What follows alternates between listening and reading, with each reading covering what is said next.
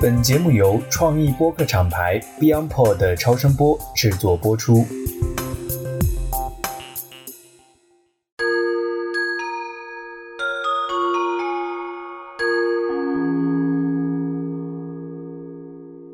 大家好，我是直立行走的锤总。我们这一期的周易啊，会开始讲地与火组成的另一个卦。在开始讲这一卦之前呢，我想先读一段话：经学诸形态的每次冲突，时间或长或短，结局总是旧的形态被否定。昔日炙手可热的显学，其后却备受冷落或奚落。乃至变成鲜有问经者的绝学，在中世纪是习以为常的。上面这段话呢，来自于我最近刚刚看完的一本书。如果大家对于中国的历史、政治变化的进程，包括在传统文化领域一些脉络线索研究有一定的兴趣的话，那么可以去读一下这本书。这本书的名字呢叫《湖里春秋》。湖呢是水壶的壶，那么这本书的作者呢是已故的著名的历史学家，叫朱维铮，是朱维铮先生啊，他的一个文集，有些文章呢会稍微长一点，但总体来说呢都是短文。我为什么会念刚才这段话呢？其实今天要讲的这个卦呀是地火明夷，这个卦用最简单的一句话来说呢，我觉得它反映的就是。理想被现实摁在地下摩擦啊，因为它的这个上卦是大地的坤，下卦呢是代表着明亮的火或者太阳的这个离卦，所以他不仅是把理想摁在地上，而是直接摁到了地下。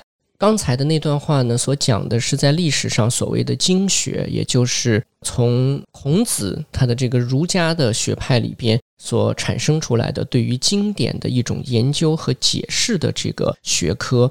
它经常在新旧的时代交替的时候呢，会产生不同的解释方式。那么，其实，在我们中国所在的这片大地上啊，自古到今，我觉得。我们都是一个比较尊崇实用主义的这样的一个国家，或者说是一个群体。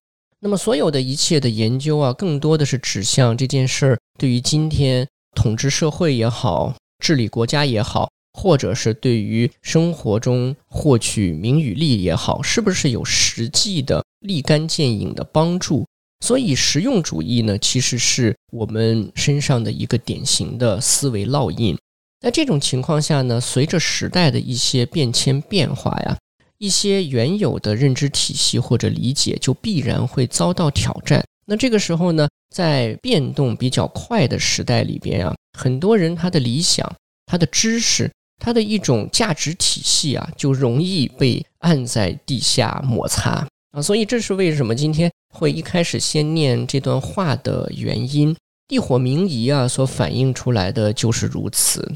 一颗明亮的心，一种火热的、热切的一种期望，一种文明的象征，或者是一种理想，被大地压服住了，所以呢，处在了一个无法得以去施展的状态里。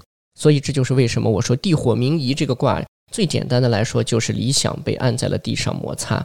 那么这个卦呀，其实在中国古代啊，有过一些很神奇的故事啊，就是有过很多这个名人啊，在卜卦的时候都卜到了这个卦，从而呢与之相关的产生了很多故事。那今天呢，其实我会讲其中的一个故事，就是跟明代的所谓明朝思想第一人啊，王守仁，大家可能熟知他的名字叫王阳明，跟他有关。他其实在人生的一个重要转折点的时候。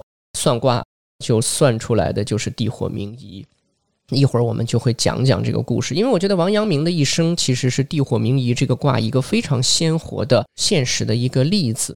那我想先说明一下，我觉得地火明夷能够告诉我们的东西，就像刚才所说，既然是实用主义的一种思维烙印嘛，那么地火明夷呢，其实就很实用，它其实会告诉我们两件事，在我看来很重要。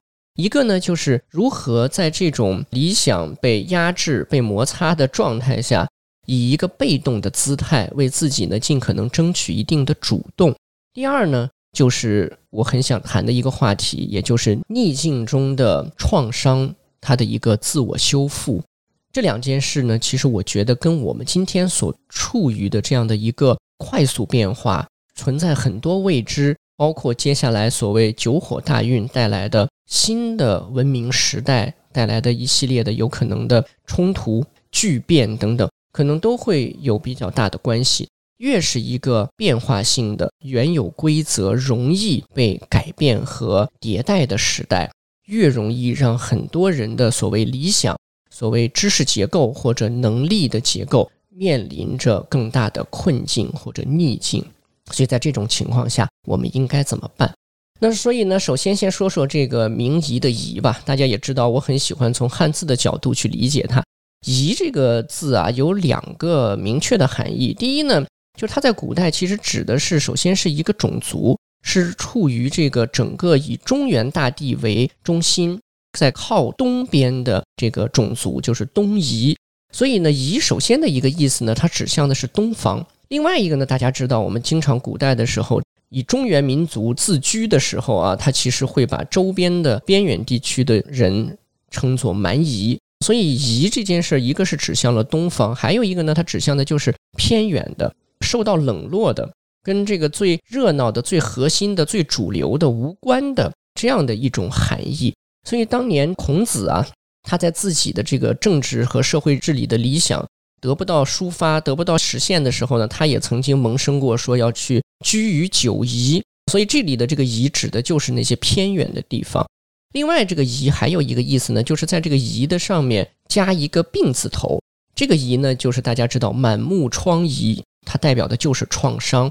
所以这就是为什么刚才我说。创伤的自我修复会是一会儿我们讲到的一个关键性的问题，所以这样一来呢，你就会发现，一个呢是偏远的、受到冷落的，那它指向的其实就是郁郁不得志，人的这种身心啊受到了一种伤害，所以是一种受伤的状态、弱势的、被动的这样的一种局面。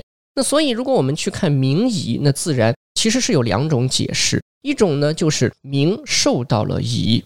也就是这个明亮的事物，这个太阳核心的能量，它受到了伤害，它受伤了，所以这是一种解释方式。还有一种用法呢，就是在一会儿我们讲到爻辞的时候，你就会发现名仪是放在一起的，它代表一种事物，所以呢，它可以共同构成一个名词。那么在这个地火名仪的卦辞里啊，一上来就是五个字儿，叫名夷利坚贞。那么这个坚呢，用的是艰苦的艰。在这个象辞里边啊，它有一个词叫做“用晦而明”。晦呢，就是晦气，一个日字旁，一个每天的每，代表的是阴暗，对吧？跟明呢是一个反义词。而他在彖词里边呢，提到了这个文王，还有这个箕子这两个人呢，恰恰是当时在这个殷纣王的时候啊，两个突出的历史人物。那么他们当时反映出来的状况啊。要么是逆来顺受，要么是明哲保身。总之呢，是一种忍耐的、被动、不得已而接受的状态。比如说，文王当时被殷纣王啊囚禁于这个叫做有里这个地方。那么在这个地方呢，其实他是一方面呢是受到了这个磨难的摧残，还有一个呢就是最要命的一点，就是他的儿子呀被殷纣王直接给剁成了肉酱，然后呢做成了菜，端到了这个文王面前。看看他吃不吃？文王当然知道这是自己亲生骨肉的这个肉所做成的，但是呢，他为了能够体现说自己其实是一个老迈昏庸、耳不明、心不治的这样的一个状态，所以呢，他也是只能含泪去忍耐着吞下。吞完之后呢，因为他在这个当时有礼的时候演周易嘛，文王演周易八卦，就躲在台后面呢，去把这个肉吐了出来，呕吐不止。一方面是自己的很大的这种伤心，还有一个就是愤怒，所以在悲愤之中的这个状态。那么在今天这个咱们河南的安阳有里，它的这个景区里边，兔儿冢，所以也是一个名胜所在。那所以文王其实就是典型的逆来顺受，他没办法，只能如此，被逼无奈。那么像这个箕子呢，他其实是当年这个殷纣王手下的所谓三人之一，就是三个最仁义的、最明智。最正义的三个化身，一个呢就大家知道被挖了心的这个比干，还有一位呢是微子。微小的微微子，微子呢也是一看这个殷纣王啊大势已去，这个没有人能够劝服他，所以呢就离开他了，就逃亡了，走了。而箕子所选择的路呢，其实是明哲保身，就是他装疯，披头散发，然后呢这个一副疯癫的状态，结果呢得以保存了自己的性命，因为他觉得作为臣子呢弃君而去啊，这不是一个正确的做法，但是呢。他又没有办法能够阻挡纣王，而且呢，他同时他也希望能够等到新的明君在君临天下的时候，能够去对他形成一定的帮助。因此呢，他用这种方式保存自己的实力。所以这个逆来顺受和明哲保身啊，在很多解释地火明夷卦的这个，不管是算卦的先生，还是哲学家或者历史学家那里呢，其实都会这样来最明显的说明它的这两层含义。那看上去呢，它是一个有点厚黑学的啊，有点这个非常我们说实用主义的这个地方。那既然说到这儿呢，那是不是逆来顺受，是不是明哲保身呢？地火明夷的一个最大的魅力在哪里呢？我接下来就想讲讲这个王阳明了。王阳明呢，他的这个老家在绍兴，今天啊，在贵阳市的这个修文县有个龙场镇。这个地方就是当年王阳明人生最低谷的时候，他其实是被这个贬谪到那里，到那里去当了一个小小小小的小官儿，不值一提的小官儿。而且呢，大家知道这个贵阳本身啊，就是在西南腹地。那我去在这个地图上看了一下啊，就是距离当年大明王朝的这个真正的中枢核心紫禁城来说的话呢，如果今天我们从故宫博物院出发去这个龙场镇的话，坐飞机啊，算上你前后坐车、打车、开车这个时间，再算上飞行时间，也要七八个小时。坐高铁也得十个小时以上。如果开车的话呢，就要整整的一整天，二十三四个小时。所以整个的大概直线距离也有两千一百多公里了。这组数字呢，就告诉我们一件事儿，就是王阳明当时彻底远离了政治中心，远离了官场，变成了一个被忘记的人。但是事实上，他是从小到大呀，这个人是非常有才能的。尽管小时候说话很晚，据说是五六岁才开始开口说话，但是呢，很聪明，而且呢，这个文的、武的、佛家的、道家的啊，就是各种研究啊，各种去从小就是大脑所思考的东西啊，就不是同龄人会容易想的那些什么这个学点知识、读读书，然后讨个一官半职之类的。经常会思考一些所谓我们今天说的终极命题：命运是什么？人从哪里来？类似像这样的一些深刻的话题。所以呢，这么有才干的一个人呢，在当时呢，因为一次为他人求情而上书，所以呢，得罪了当时的绝对的当权派，就是大太监刘瑾。当时呢，情况呢，就是把他先给打了一顿。几十板子打完之后呢，投入这个诏狱，基本上就是死牢了啊！就是大多数打完之后扔进去的。你想想，皮开肉绽，然后呢，各种这个感染，对吧？伤口发炎，完了之后呢，又在这么一个破牢里边，基本上也就这个 game over 了。但是呢，据说有一个狱卒啊，在当时呢，就是报恩，所以呢，在牢里边啊，守护了这个王阳明。因此呢，哎，他没死，没死呢，那就继续被贬官。就直接给贬到了一个地图最边沿的这个地方，也就是今天贵阳的这个修文县龙场镇。在这个龙场镇啊，有一个阳明子啊，也就是王阳明他留下来的一个旅游名胜地，叫玩意窝。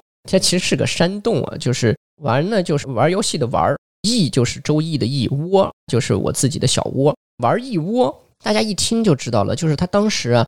这个人在那里，他处于了一种闲散的、松弛的一种重新看待人生的角度的这么一种境地里边，抱着一种玩的心态，在周易，在这种上古的玄学里边，仍然试图去寻找人生的哲理以及茫茫的前途在哪里，是这样的一个状态。他当时写了这个《玩一窝记》，专门写了一个自己这个居所的这么一篇文章。里面一上来就写了一句话，叫“阳明子之居于夷也”。所以大家你看，所以我为什么以王阳明为例呢？就是首先就是他的名字和他的这个生命的一个历程啊，跟我们说的这个明夷这个卦简直是天然的、绝对的契合啊！阳明子之居于夷，这不就是明夷的一个典型写照吗？而且这个阳明这个号啊，其实是他自己给自己取的。刚才说了，从小喜欢玄学。道家、佛家一个都没落下。在今天的咱们绍兴的一个旅游胜地啊，也就是这个会稽山，它的景区里边有一座山叫做宛尾山。宛呢就是宛若天仙的宛，委呢就是委员会的委。宛尾山在宛尾山那里呢，有一处名胜叫阳明洞天。当然，这个阳明洞天不是因为王阳明而命名的，恰恰是在他之前，好像据说在唐代的时候，这里就已经是中国道教的十大洞天之一了。所以在这个地方呢。王阳明恰恰是因为在自己的幼年、青年时代，曾在这里呢感觉到自己有一种悟道的感觉，或者说对道家产生了一种不一样的、深刻的体验，所以呢，他就用“阳明”两个字呢作为自己的号。而且这个“阳明”啊，在道教里边恰恰指的是什么？它指的就是东方的青帝。大家知道上古有五帝嘛？三皇五帝呢？这个五帝的概念后来经过了很多的迭代和调整。但是从最上古来说，它指的是五方的这个守护神、统领者。所以阳明这个名字，这两个字本身指的就是东方青帝，青春的青。东方青帝是谁啊？在中国的神话体系中，就是中国的太阳神。所以您看，这个离卦本身代表的就是太阳，所以明夷王阳明作为这个类似像一种太阳的精神化身、肉体化身，以此为自居，然后呢居于夷。哎，所以呢。他是用自己的生命写就了地火明夷这个卦，是个典型的一个人。第二件事情呢，就是王阳明啊，他人生中有过一次特别重要的这个算卦的经历。当然，这个算卦经历之前呢，有一段挺神奇的传说啊，就是当时呢，据说啊，他是在贬谪去贵阳的路上啊，据说这个大太监刘瑾啊还不放过他，派了杀手，派了刺客要宰了他。结果呢，王阳明当时就在钱塘江边啊，当时是在杭州嘛，他就投江了。然后呢，这个投江之后啊，就产生了各种神奇的神话了，就什么投入江中遇见什么童子来接他了，仿佛坠入了梦境。然后有什么仙人领路，最后反正是在一片神奇的力量的帮衬之下，等他再从水中出来的时候，发现自己到哪了呢？已经到福建了。所以呢，这段经历哈，其实很显然是有很多后来杨明子的学生啊、信徒啊，为了神化他，为了把它变成一个信仰的符号，去附会、添加上去的这样的一种人为的解说。那么事实情况是什么呀？这个很有意思啊，我专门去找了找，就是我觉得相对比较相信的呢，是看这个有一位叫做湛若水，湛蓝的湛，湛若水先生呢，他是。在明朝的时候啊，跟王守仁既是好朋友、莫逆之交，同时呢，他们俩呢也是在这种儒家学说的研究上各有自己的一个派别和思想体系的一个人。第一呢，他很了解、熟悉王阳明；另外呢，他自己本身呢也是一个思想家，所以呢，在王阳明后来去世之后呢，他写了一个叫《阳明先生墓志铭》。那一般写在墓志铭里的都是对人的一生的一种比较客观的这样的一种记述，他不会在里面去写一些神啊鬼的这种东西，没有意义。所以呢，在这里面就写过一段话，他说：“别人呢告诉我说，这个阳明公当时在浙江沉于江里，结果呢到福建又出来了，而且呢在福建的山之上呢自己还写了首诗，然后就是说这个江底啊其实是神仙来救助了他。”然后呢，湛若水他说：“这个甘泉子闻之笑曰，甘泉子指的就是湛若水啊，是什么呢？这个笑着说说这简直是胡扯，这什么？这叫做阳狂避世，这属于装疯，然后呢自己躲起来了。所以呢，这跟刚才说的殷纣王他的个叔叔这个箕子啊，其实是异曲同工的。就其实他当时是自己躲起来了，不想去贵阳的这个龙场镇这么偏远的地方去上任，所以呢。”讲了这么一段神奇的故事，然后呢，自己去福建，其实也是属于在人生困顿之时啊，通过旅行散心，在这个过程中也是在寻求自己的一种思想和人生上的出路。所以这样一来呢，就非常的合理了。而且这个湛若水啊，也就是这个甘泉子，他也说，他说后来其实，在滁州，我后来跟王阳明再次相见之后。聊起这件事儿，其实也是得到了印证的，哎，就是说他的判断其实是对的。从这个角度来说呢，就是当时啊，他在福建的时候啊，他遇到了一个道人。这个道人呢也很神奇，在今天咱们这个南昌市的翠花街有一个万寿宫，这个也叫铁柱宫啊。王阳明当年结婚的时候，新婚之夜不陪着新娘子卿卿我我，跑到这儿呢去继续去悟道去了，在那儿就遇到了一个道士。据说当时这个道士就说说几十年后，哎，咱们可以海上再见。所以这都属于有一些这种传说性质了啊。但的确在福建的时候呢，他自己写的诗里边有这么两句，就是这个“武夷次壁间韵”，这个里面他说：“海上真为沧水始，山中又遇武夷君。”所以呢，他在这个过程中呢，其实得到了一些道士对他的点化，让他的人生呢重新明确了自己的方向。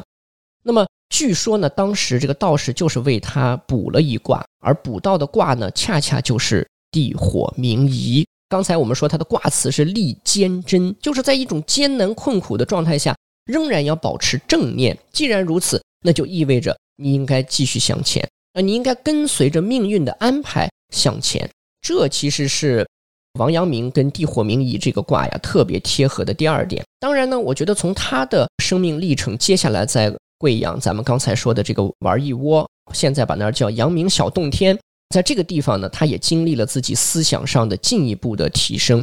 刚到那儿的时候呢，他写的这个《何陋轩记》里边就说：“宜居信何陋，恬淡一方在。”那你可以看到说。这是用了孔子居于九夷的时候说：“君子居之，何陋之有？”就是一个君子，如果是真君子的话，居住在一个无人问津的偏远之处，又有什么关系呢？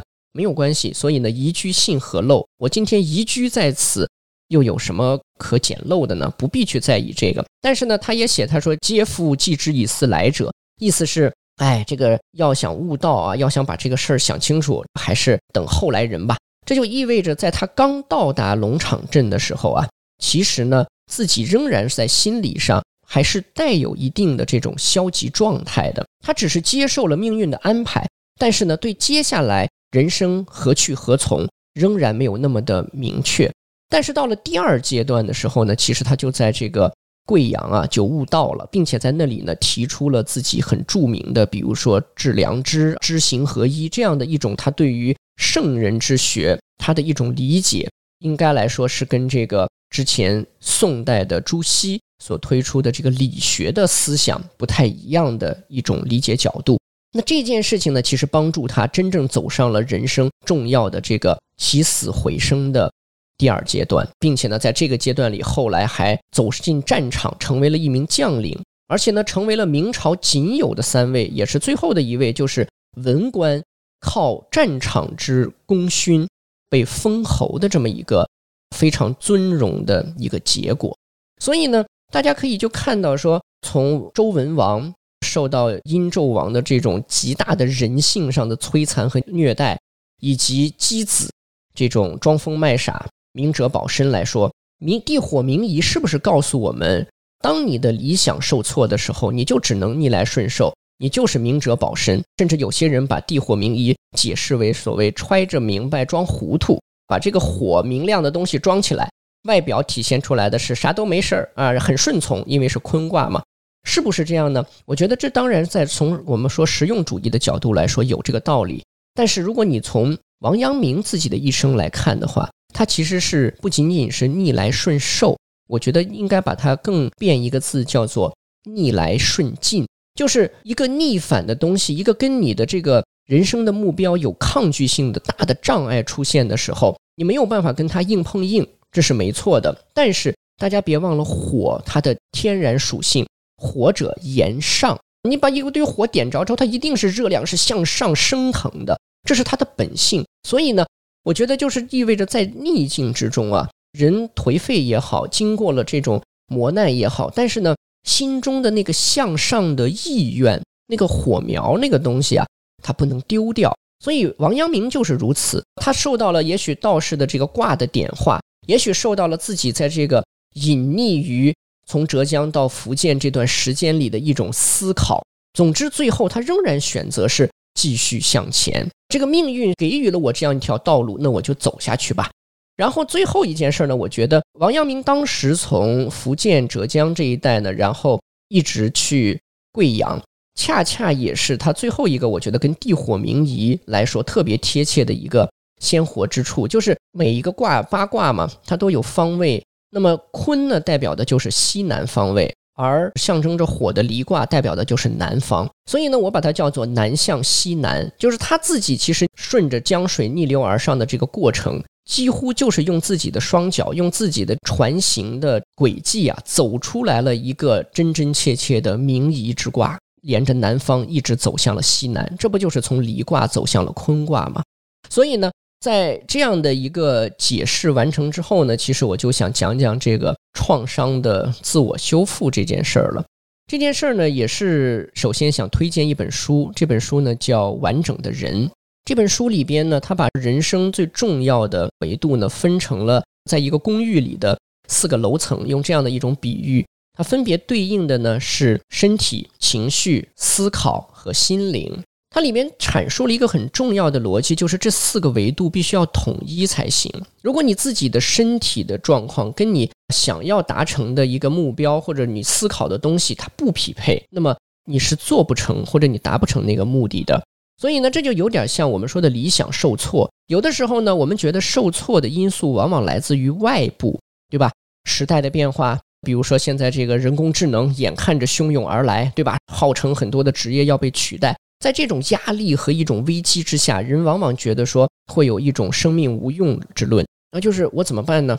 刻苦的学到的东西、练习的东西，包括说我的理想什么，在一些外部的因素之下，时代的因素、社会的因素、他人的因素等等，在这些问题之下，好像得不到充分的施展，所以呢，人难免一定会进入到一种郁郁寡欢、这种受伤的状态。所以呢，从这个角度来说呢，我觉得很重要的一点是，在这个时候应该审视内心、审视自我，你自己是不是能够在身心灵这几个层面，在情绪的能量的理解和使用方面有一个自我的统一性。我觉得王阳明在卜卦的这个前后啊，在那段沉沦和自我思考的时间里，我认为他就是达成了一个自我的统一。如果人啊在自我这件事情上没有形成统一的话，首先你自己就已经把自己的这个理想摁在地上摩擦了。所以呢，我觉得明夷卦指出了一点，就是在这个阶段里，你应该善用这个阶段，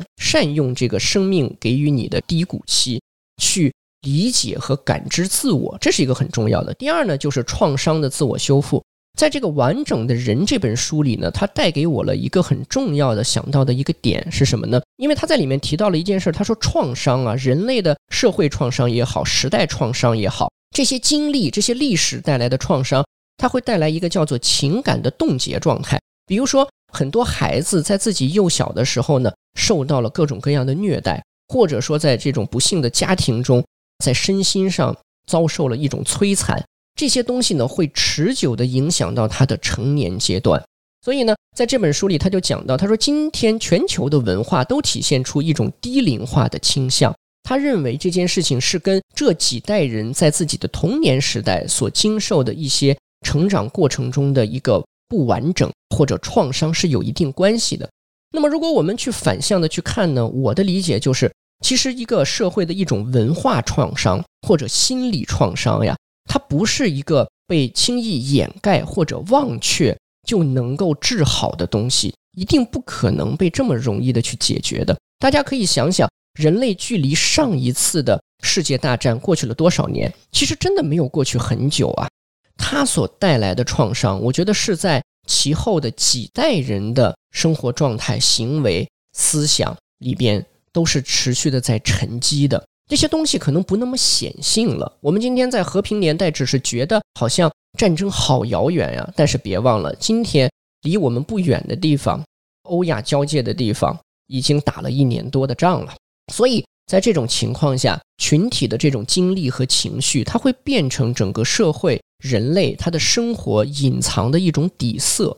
这种底色呢，总是在意识形态上潜移默化地影响着我们。比如说，我们处事的一种。急躁、急功近利的态度，一种不安全感，一种彼此的敌视等等。所以呢，我觉得就是一方面在逆境和创伤里边啊，如果你像我刚才所说的，就是我们去试着更多的了解自己的话，你会发现，越是在逆境和创伤里，越藏着一个在角落中受到冷落的那个真正的自己。我觉得这个事情是需要你去正视、去抚慰，你会让你真正的自己重新走进光明里来，这才是很重要的一个逆境和创伤带给我们的价值。另外一件事情呢，就是逆境和创伤不能被掩盖、遮掩是没有意义的。社会也好，民族也好，其实应该去讲述它、去理解它、去接受它。我们应该去通过群体的对创伤的一种正视、一种平静的回望，让我们的这个伤口能够逐渐的好起来。毕竟，带着创伤的人去。教育下一代，去抚养下一代的时候，或多或少是会让这种创伤感被传递的。所以呢，这其实是我为什么推荐这个完整的人这本书，以及我说地火明夷啊，它的这个创伤的自我修复是很重要的。当然，这个里边呢，我就想讲到一个明夷很有意思的一点，在这个地火明夷的象辞里啊，他说“明入地中，明夷”。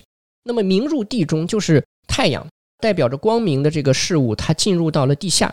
入地中嘛，明夷，这个地方很多的时候，直观的解释就是明亮受到了伤害，它到地里了吗？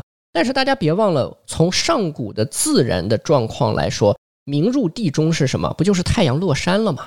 所以这个地方呢，我就去看了一下，包括在这个《左传》昭公五年这一篇里边呢，其实提到了当时啊，也是一次经典的卜卦。因为时间所限，我就不啰嗦了。这个很神奇啊，就是当时一个王侯。为自己新出生的儿子卜了一卦，然后呢，卜出来就是地火明夷，然后用这一个卦呢，基本上总结了他一生。后来他的一生还真的就是按照这个过程走的啊，最后是被一个养子饿死的。所以这个挺神奇的、有趣的故事，大家可以在我们这期节目的介绍里去读一读。那么，我想用《左传》的里边说的就是，他说“明夷”这个词啊，他当时在解释的时候就说“明夷”就是日也啊，就是太阳，这是一个明确的定义。第二呢，是在上古传说《山海经》里边，海外东经，他讲到说这个汤谷上有扶桑，九日居下之，一日居上之，什么意思呢？就是扶桑树啊。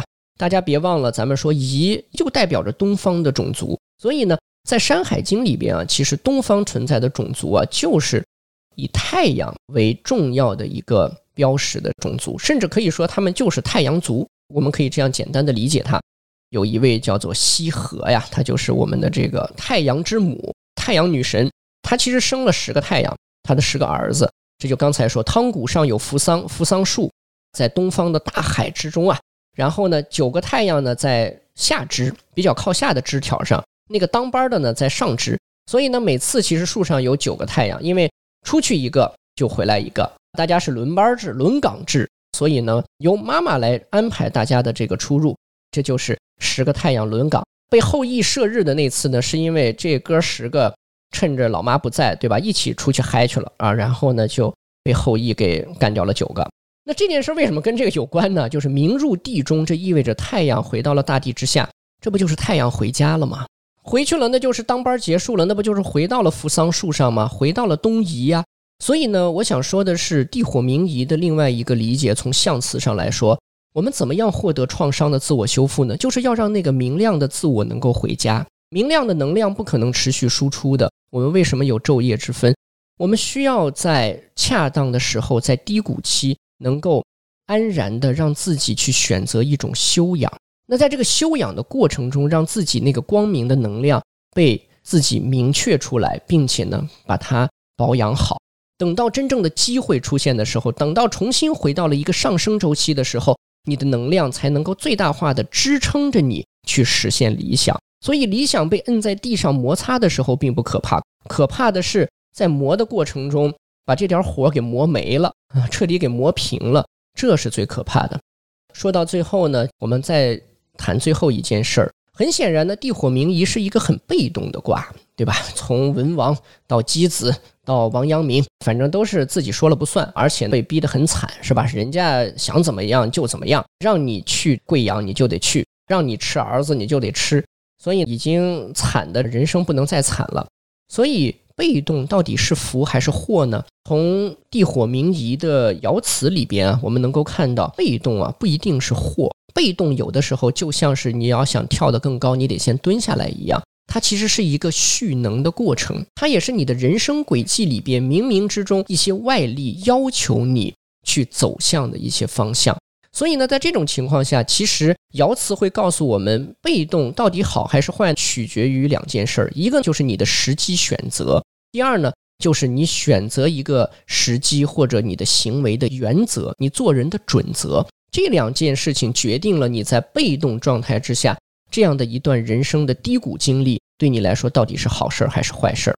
咱们提到过地火明夷的象辞，前半句是“明入地中，明夷”，太阳回家了。后半句呢叫做“君子以利众，用晦而明”。用晦而明就是用一个隐藏光明的方式而获得光明，所以收藏力量。而利呢，就是莅临的莅。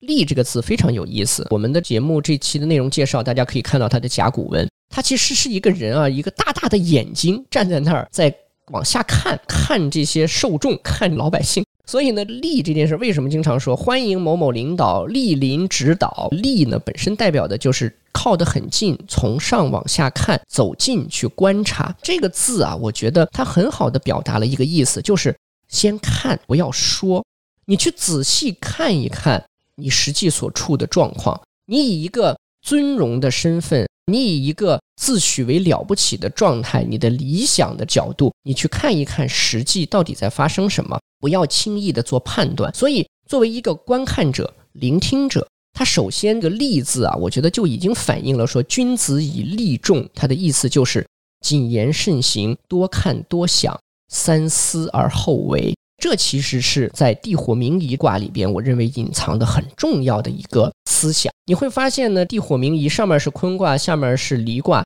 六个爻里边总共只有两根阳爻，分别处在第一位和第三位，就所谓的初九和九三。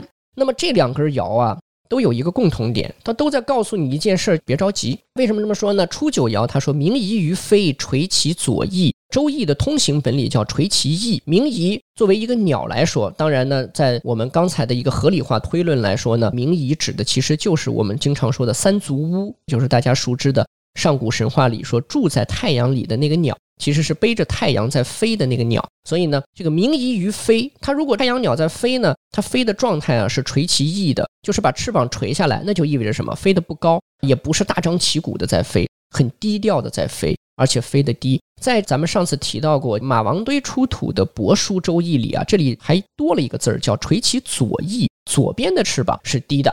为什么我觉得加个左翼也对呢？因为后面的好几句爻辞里都提到了左左骨，左边的大腿，还有左腹，左边的中腹部，所以呢，这里应该也有左字儿。然后呢，明夷于飞，垂其左翼。君子于行，三日不食，有攸往，主人有言。这是初九。初九说的意思呢，就是鸟飞啊，飞的也不太高，飞得很低调。君子于行，三日不食啊，就是说有攸往嘛。君子有一个地方急匆匆的要去，三日不食呢，其实不能被解释为。三天不吃饭，我仔细的去研究了这个东西，包括说看了很多的一些学者的解释，有一个解释啊，我认为还是比较合理的。在秦汉之前啊，其实中国人衡量一天的时间不是分成十二个时辰的，它是十进制的，就是十个时辰。这十个时辰啊，其实是在太阳的十个方位去标定的。这是也是在《左传·昭公五年》里边就讲到过，他说：“日之数十，故有十时。”故有十个时间点，旦日为三，所以我们这里说的这个三日，它更所谓是旦日，旦元旦的旦，太阳刚升起来的时候，清晨。所以清晨呢没吃东西，早上起来之后呢，忙着就有攸往，就有地方想去。这代表的是什么呢？在刚开始的时候，刚意识到整个的局势形势不好，在一开始阳爻就已经想走了，想付诸于一定的行动了。那主人有言，有言的意思就是发牢骚、做指责。这个意思是说，刚一开始的时候，你别急着就有所动作，别显得好像说自己很聪明，或者说预先的知道了什么。越是在地火明夷的这样的一个被动的情况下，你越需要慢一点。既然整个形势局势是被动的，那你就尽量的不要过早的主动化。所以，如果一旦你太早的进入主动的话，有的时候反而坏事儿。所以这是第一根阳爻的说法。第三个呢，九三呢是说明夷于难受，得其大手，不可急。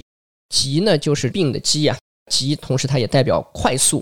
那这里你看，他又劝你说不要着急。那明夷于难受呢，有一个说法说它代表了是周武王伐纣，另外一个说法呢是说他指的是后来的周昭王。他也做过南部的战争，去讨伐一些小的国家。但不管是哪一场战争呢，它都反映了一个关键，就是不要着急，保持一个真、一个正念的状态。但是千万，就算是取得进展、取得胜利的情况，你也不要着急，因为只要你卜卦卜到了地火明夷，就意味着整个的局势总体的调子它都是被动性的。啊，所以在被动性的状态下，首先第一就是选择时机，别着急啊，不要总想快速的夺回主动，而是要等等看，让子弹再飞一会儿，这是第一件事儿。第二呢，就是我们说的，咱们刚才说，一个是时机选择，还一个就是你的原则。呃，你用什么？在越是在逆境中，越能看出一个人有没有原则，他的原则是什么。所以呢，包括比如说六二爻，它是阴爻处于中位，得中得正，而且也是在第二个位置。所以呢，它的位置很好。六二爻说明夷夷于左骨，用整马壮吉。明夷在左骨左边的大腿受伤了，但是呢问题不大，因为呢有强壮的马匹来拯救你。这很明显的是一个比喻，而且用了吉吉利的吉。这也是在整个的地火明夷里边啊，这六根爻唯一出现了一个吉利的吉字。所以你就会发现说。处在一个被动中的时候，要像六二爻一样低调、随和。即便受伤了，如果你能够保持这样的一种自己的这种原则性，那么你是能够得到身边人的同情和救助的。所以呢，这其实是在上古哲学里边，他对于被动状态下人的一个恰当选择的一种看法。最后呢。六四六五和上六这三根爻呢，就比较有意思了。六四爻呢是入于左腹，或明夷之心出于门庭，那就是进入到了腹地。左腹呢其实是更靠近我们的心脏的位置的，因为离卦代表火，也代表心啊，所以获得了明夷之心，也就是真正了解了说整个被动局面到底是怎么回事儿。哎，你真正打入到了问题的核心的部分，所以在这种情况下，所谓出于门庭，就是你可以选择去离开。啊，你在这个时候，你可以做出一个比较果断的判断了。所以这个意思是，被动的局面呀，往往是晦暗不明的，就是事情没有想象的那么简单。所以处于被动之中，第一，不要急着夺回主动；第二呢，应该耐心的去找出这个被动背后的原因。而且呢，在得到了确切的信息之后呢，你要做的其实是出于门庭，做出一个果断的所谓结论，或者说一个行为去处置它了。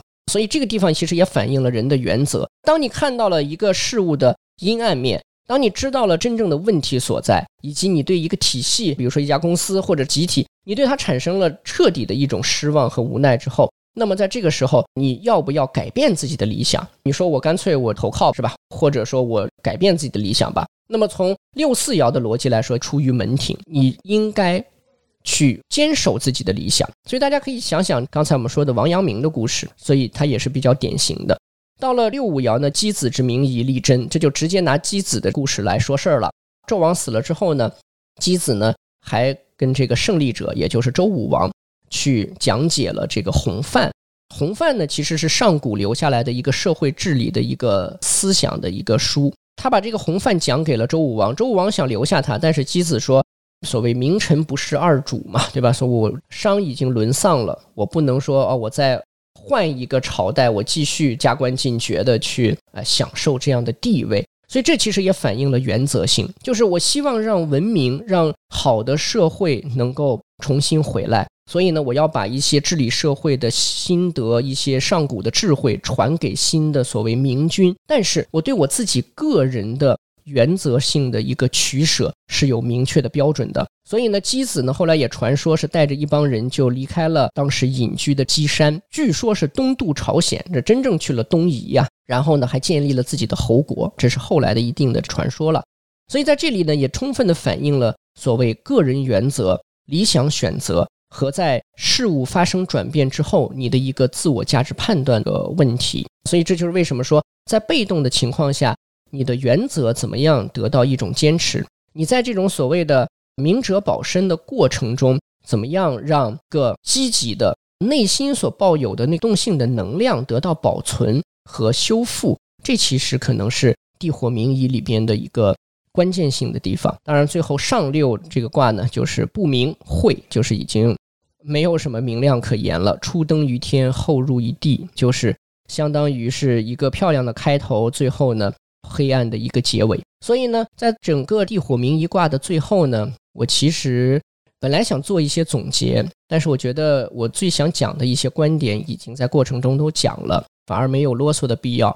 不如用一首歌来作为结尾。呃，我唱歌水平不咋地，所以我就不唱了。我觉得它的歌词很好，可能大家比较熟悉的粤语的一首老歌叫《红日》。在《红日》里边呢，有这么一段歌词：一生之中兜兜转转，哪会看清楚？彷徨时我也试过，独坐一角，像是没协助。在某年，那幼小的我跌倒过几多几多，落泪在雨夜滂沱。一生之中弯弯曲曲，我也要走过。从何时有你伴我，给我热烈的拍喝，像红日之火燃点真的我，结伴行，千山也定能踏过。所以我觉得红日的这段歌词啊，已经帮助我最好的总结了地火明夷我想讲述给大家听的东西，不管是创伤的修复，还是我们对于。一个真正的自我在逆境中，由通过原则、通过自我认知所显现出来的那份真实，我觉得这才是地火明夷真正重要的地方。生活是起起伏伏的，我们不能因为沧海桑田、潮起潮落，就轻易丢弃掉心中的那个火焰。我是直立行走的锤总，咱们下期见。